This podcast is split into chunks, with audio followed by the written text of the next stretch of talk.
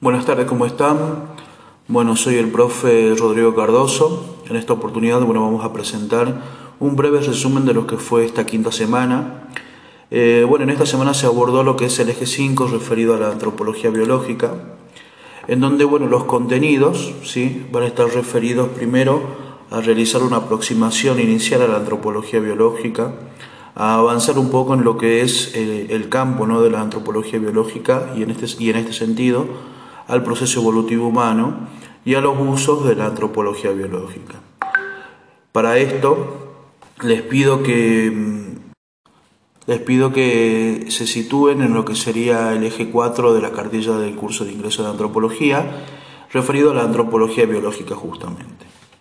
Bueno, eh, la antropología biológica, también conocida como antropología física, es la rama de la antropología que estudia la naturaleza y la evolución en este caso de las características físicas y biológicas del hombre. Es el estudio de la diversidad humana en el pasado y también en el presente, aunque siempre se debe tener en cuenta no solo el contexto ambiental, sino también el contexto sociocultural. Es interesante mencionar también que la antropología biológica y sus desarrollos se van a relacionar con eh, otras áreas de investigación asociadas en primera instancia a lo que es la antropología, ¿sí? Eh, a la arqueología justamente, eh, a la geología, a la medicina, a la biología, entre otras, eh, entre otras disciplinas.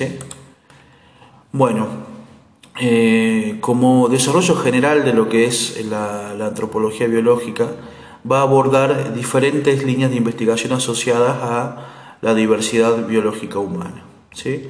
En este caso, bueno, va, a avanzar en lo que es la evolución de los homínidos, eh, la genética humana, el crecimiento y desarrollo de los, de, los, de los seres humanos en este caso, la resistencia y adaptación a diferentes condiciones climáticas, el comportamiento y la vida social. Y dentro de lo que es la vida social también se va a referir a todas aquellas costumbres o eh, sí, costumbres o prácticas culturales que tengan que ver con la modificación de ciertos aspectos del físico, en este caso, del cuerpo humano, en relación a una actividad social específica, ¿sí? como por ejemplo las cabezas deformadas eh, en el noroeste argentino. Eh, seguramente, bueno, eh, ya verán en, las primeras materias en antropología, fundamentos de antropología biológica cómo se dan estas prácticas. Bueno, en la bibliografía propuesta, recuerden revisar la bibliografía, de leerla, bueno, van a ver justamente un poquito más en profundidad estas, estas primeras líneas que, mm, eh, que les estoy mencionando. ¿sí? Eh, es importante que tengan en cuenta que existen diferentes teorías, diferentes formas de explicar y de conocer lo que sería el origen de los homínidos, en este caso, y también el origen de los humanos, y diferentes formas de representarlas. ¿sí? Bueno, justamente a eso está apuntando la bibliografía que se sugiere eh, en la cartilla. Todas estas todas estas ideas, ¿no? todos estos aportes de la antropología biológica tienen una clara relación con los que son los aportes de Darwin. ¿sí? Em, bueno, que seguramente también van a leer específicamente cuáles son los aportes de Darwin, pero eh, quería volver para retomar un poco lo que estuvimos viendo en varios, en varios de los encuentros anteriores, eh, lo que es el concepto de raza, ¿sí? y es em, también la mala interpretación de lo que son las ideas de Darwin eh, que ha devenido en lo que se conoce o lo que se conoció como darwinismo social, ¿sí?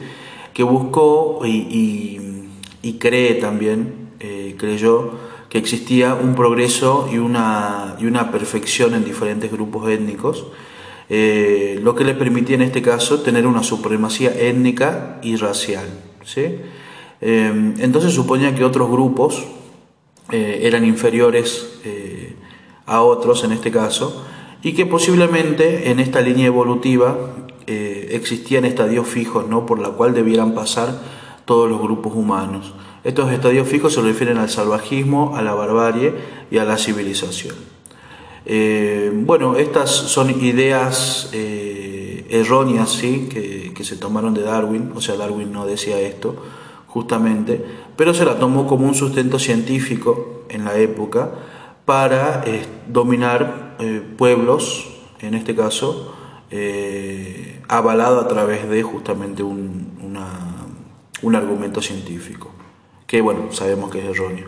Bueno, para mencionar algunas de estas ideas erróneas o equivocadas, estas malas interpretaciones de lo que es Darwin, de lo que fue Darwin justamente, es que existe una lucha por la supervivencia del más fuerte, que en este caso lo van a intentar desarrollar y lo van a desarrollar entre grupos étnicos y sociales. Esa es la excusa para dominar a otros pueblos.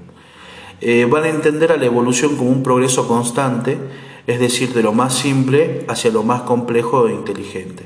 En realidad, la evolución es un proceso azaroso, no existe una, una sola línea de evolución y menos justamente esta que supone las etapas que les he mencionado.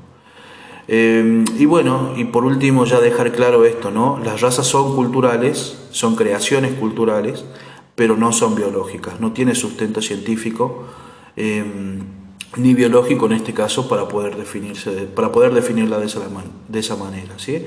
Se va a entender justamente a esta diversidad eh, biológica que se expresa en los diferentes grupos humanos como parte de la variabilidad genética dentro de la especie, en este caso Homo sapiens. ¿sí? Bueno, van a revisar un poco más también en lo que es, eh, en lo que son las lecturas, todo lo que es el proceso evolutivo y los ancestros, los antecesores de eh, género Homo también y de los homínidos. ¿sí? Así que bueno, eso sería el resumen de la semana, a revisar el material y de paso recordarles también que el día lunes 19 vamos a realizar una actividad eh, una charla con eh, antropólogos y antropólogas de acá de Salta que desarrollan su actividad en Salta y que bueno tienen diferentes líneas de investigación. Así que eh, esperamos que estén ahí y estén atentos y puedan realizar preguntas.